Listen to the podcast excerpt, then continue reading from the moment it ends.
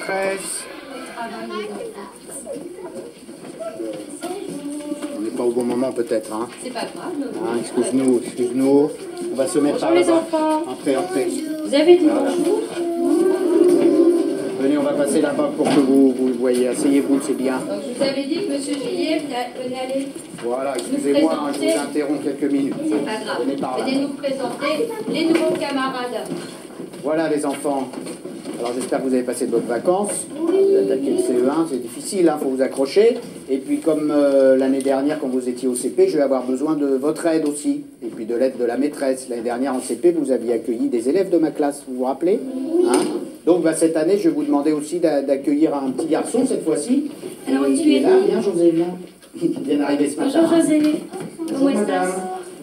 est-ce Ah, Bien. bah, c'est pas, voilà. Bon, il faut bien prendre le français quand même. Oui, mais juste pour le début, un Ah, C'est petit mot en bien. espagnol, C'est ça fait du t'as de bien, la chance. j'imagine. Voilà.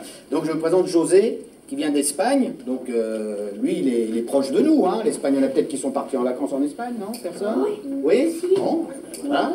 Donc et- il va faire partie de votre classe. Il ne pourra pas travailler avec vous tout de suite, puisque évidemment, il faut qu'il apprenne le français. Par contre, tous les matins, il va monter avec vous, se ranger avec vous.